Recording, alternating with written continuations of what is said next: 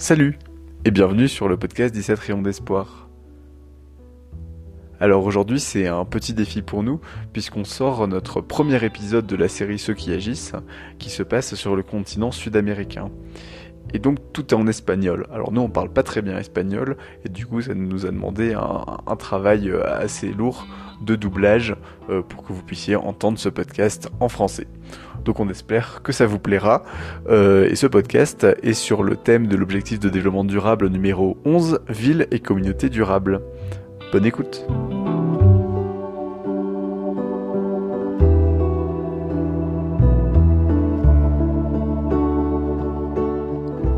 Nous sommes en Bolivie, un pays au sud du Pérou et au nord de l'Argentine, et précisément à La Paz, la capitale administrative du pays. Alors La Paz est une ville très particulière, c'est la plus haute capitale du monde, qui est située à 4000 mètres d'altitude dans la cordillère des Andes, et sa géographie est aussi très particulière puisqu'il s'agit d'une sorte de cuvette euh, avec beaucoup de logements et d'habitations, euh, même sur les parois très raides de cette cuvette. Et pour se déplacer, il y a un réseau euh, de téléphériques euh, qui permet d'éviter les bouchons dans la ville. Et donc on a rendez-vous avec euh, Annelise Melendez, la directrice de l'ONG Red Habitat, qui œuvre pour le derecho a la ciudad, le droit à la ville. Eh, la Paz es la capital eh, administrativa del país, una ciudad eh, emplazada en una topografía eh, la Paz est la capitale administrative du pays. La topographie de cette ville est complexe parce qu'il y a beaucoup de relief. Beaucoup d'habitants ont dû construire leurs logements eux-mêmes à cause d'un manque de politique foncière et d'un manque de logements sociaux. Dans ce cas-là, ils construisent leurs maisons comme ils peuvent. Ils ont été obligés de construire leur maison parce qu'ils ne pouvaient pas vivre dans la rue face aux intempéries. Dans d'autres villes, ce type de quartier construit de manière anarchique se trouverait plutôt en banlieue. Mais dans la ville de La Paz, ils sont situés au centre, sur des terrains très pentus, ce qui est très risqué. À La Paz, 70% de la surface est classifiée comme risque moyen ou élevé. Nous avons connu de terribles épisodes de perte de quartiers entiers à cause de glissements de terrain. Même s'il n'y a pas eu de mort, il y a eu de lourdes pertes économiques qui ont affecté les familles pauvres qui vivent dans ces quartiers. donde eh, si bien no ha habido pérdida de vida humana, ha habido una pérdida económica que ha afectado a familias pobres. La Paz est délimitée à l'ouest par une falaise très raide, mais sur laquelle on trouve de nombreux logements. Au sommet de cette falaise se trouve un immense plateau très plat, l'Altiplano, et une ville, El Alto. El Alto surge como una ciudad dormitorio al principio, con una sola barrio que era la ciudad satélite. El Alto était au début une ville dortoir, avec un seul quartier. C'était une ville satellite, où vivaient les personnes qui travaillaient à La Paz. Mais à cause de l'exode rural, El Alto s'est développé d'une manière très explosive. Rural, non?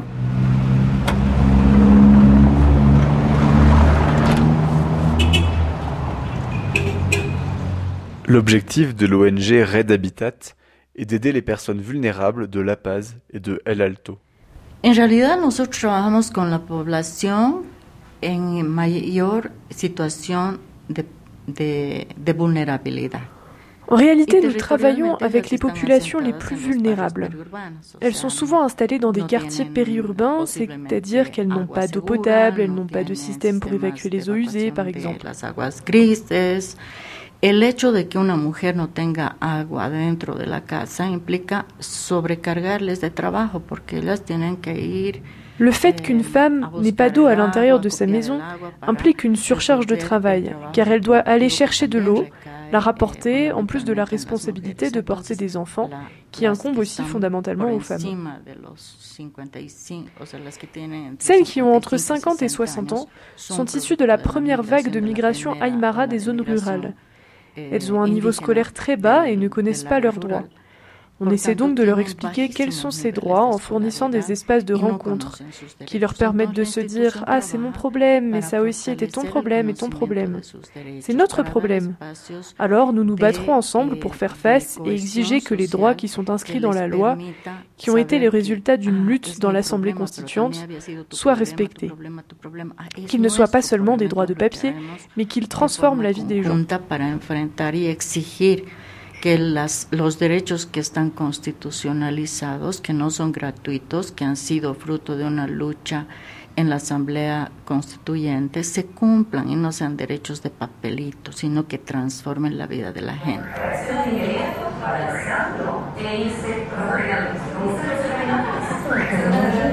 L'ONG se bat pour défendre un droit fondamental à la paz, le droit à la ville.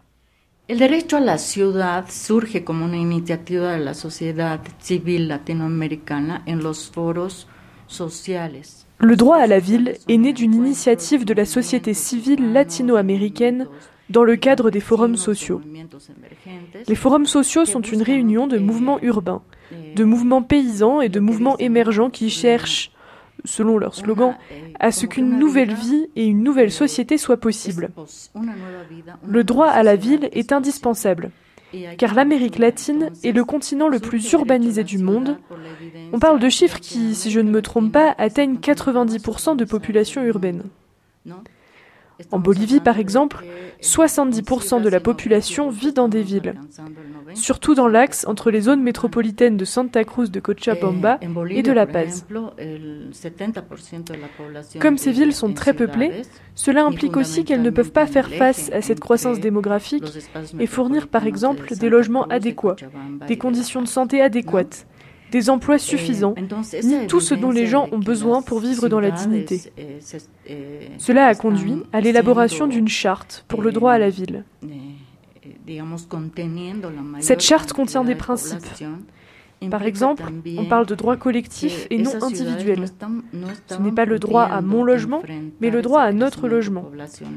Si j'ai un logement mais que quelqu'un d'autre n'en a pas, le problème du logement est toujours là. Et collectivement, nous devons continuer à nous battre pour que la personne qui n'a pas de bonnes conditions de vie puisse en avoir.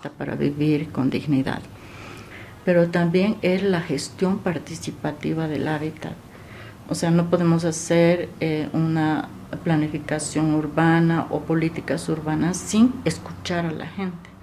En d'autres termes, nous, ne pouvons pas faire de la planification urbaine ou des politiques urbaines sans écouter les habitants, sans savoir ce dont ils ont besoin, ni sans incorporer leurs demandes, leurs idées et leurs propositions.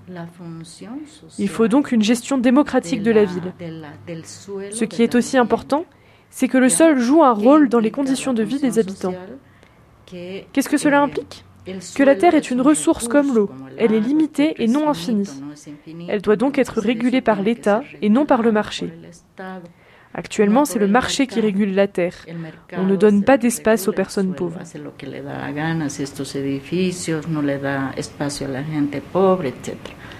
Entonces, el derecho a la ciudad para nosotros es como un paraguas. C'est donc ça le droit à la ville. Et pour nous comme pour les autres, il y a beaucoup d'apports que l'on peut faire à partir de la culture. En menant des activités culturelles, vous pouvez contribuer au droit à la ville parce que la ville doit aussi être, dans l'espace public, un lieu de rencontre, de construction, de cohésion sociale et de tous ces éléments qui permettent aux sociétés d'être pacifiques et sans violence. Tous ces éléments existent. Il y a différentes façons de contribuer et ce que nous faisons, c'est apporter notre expertise en matière de logement, de gestion intégrale et responsable de l'eau, de gestion des risques, de professionnalisation des femmes bâtisseuses dans le secteur de la construction et d'autres choses encore.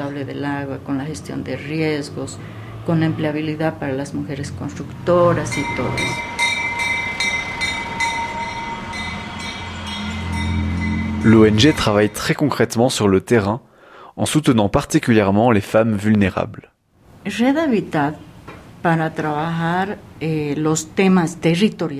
Pour travailler sur les questions territoriales, l'ONG Red Habitat élabore un projet et détermine la population avec laquelle elle va travailler. Ces populations sont installées dans des quartiers qui sont identifiés avec certains critères de vulnérabilité. Donc on prend contact avec leur organisation et leurs responsables.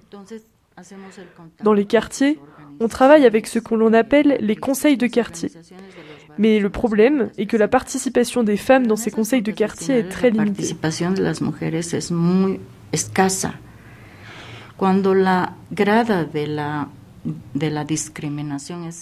Lorsque les femmes sont particulièrement discriminées, il est nécessaire de travailler sur des stratégies pour combattre petit à petit ces inégalités.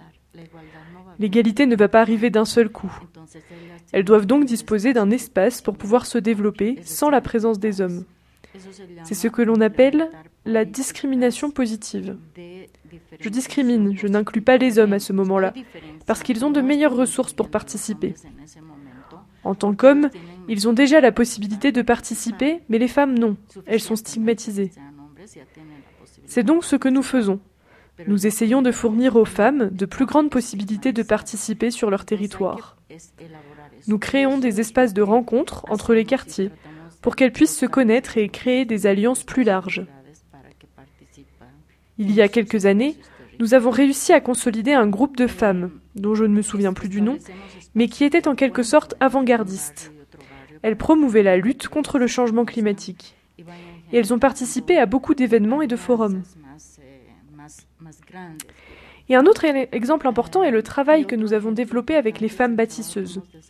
Nous n'avons pas une approche territoriale avec elles, parce que l'une vit ici, l'autre vit là, l'autre vit à El Alto, mais il y a un point commun qui est que ce sont des femmes qui travaillent dans la construction. Nous avons donc mis en place une formation technique complète dans les méthodes de construction, mais aussi en lien avec leur spécialisation, la peinture, la plomberie. Et en plus de ça, on a ajouté une formation sur leurs droits. en construcción, en especializaciones, etcétera, de pintura, de plomería, pero también el componente de derechos.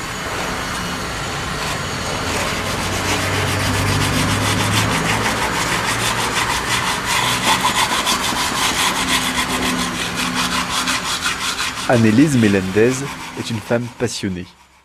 Nous sommes impressionnés par l'énergie qu'elle fournit pour cette cause. A ver, eh, porque he, entrado, he encontrado un espacio donde siento que eh, mi vida tiene utilidad. No para mí misma, sino para hacer eh, eh, con las capacidades que tengo, sean limitadas o grandes, eh, cambios, ¿no? Red Habitat eh, est important pour moi parce que j'ai trouvé un travail où je sens que ma vie est utile. Non pas pour moi, mais pour agir avec mes capacités, en créant des petits ou des grands changements. Ces changements ne doivent pas nécessairement être structurels. Parfois, le simple fait de changer la vie d'une personne est important. J'essaie de concentrer mes efforts pour combattre les injustices et les inégalités de cette société, qui continue malgré les rêves que les gens ont. C'est le changement qui me motive, le moteur de ma vie. C'est incroyable de voir des gens qui ont de l'espoir malgré leur situation de voir des femmes qui se battent alors qu'elles sont seules qu'elles ont des enfants avec des maladies que même moi je n'aurais pas pu supporter quand j'étais enfant. Je pense qu'avec le courage qu'elles ont, je me battrai jusqu'au bout. Eh, eh, creo con la valentía que ellas lo enfrentan, entonces eso te da como que eh, un, un électro. La thématique de la ville durable est une problématique très large. Ce qui est intéressant dans l'approche de Red Habitat, c'est que l'ONG part d'un cadre très théorique, très conceptuel, celui du derecho à la ciudad, le droit à la ville. Et donc là, on va parler de gestion participative, on va parler euh, de droit collectif, ce qui euh, sont des éléments très théoriques. Et derrière, l'association va prendre des mesures très concrètes sur le terrain, comme l'accompagnement euh, des femmes bâtisseuses ou euh, le militantisme pour le droit au logement.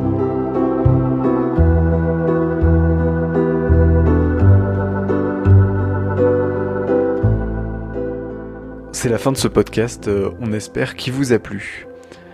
Alors pour information, à chaque fois dans la description écrite des podcasts, vous trouverez notre adresse mail. Et donc n'hésitez pas à nous envoyer un message pour nous poser des questions euh, ou pour nous faire des retours ou des pistes d'amélioration euh, sur ces épisodes de podcast. Et on met toujours aussi le contact de l'association, donc ici euh, le contact de Madame Melendez. N'hésitez pas aussi à contacter les associations directement si vous le souhaitez. À bientôt. Yo les diría que busquen, se profesionalicen en algo que les apasiona. Je dirais aux jeunes qui nous écoutent qu'ils devraient chercher à faire carrière dans quelque chose qui les passionne, qu'ils n'étudient pas quelque chose juste pour gagner de l'argent. C'est important de gagner sa vie, mais c'est encore mieux de faire quelque chose qui les passionne. Ils ne devraient pas penser que le travail est un fardeau, mais qu'il peut être amusant. Il est même important de savoir que leur travail peut contribuer à changer les inégalités de ce monde. Nous n'avons pas tous cet objectif, et je sais qu'il existe des opinions différentes dans le monde. Mais la lutte contre le changement climatique, la lutte contre la pauvreté, la lutte contre les inégalités nécessite cet engagement social. Non seulement j'existe dans cette vie, mais j'existe avec des gens autour de moi, et je dois donc regarder ce monde qui m'entoure.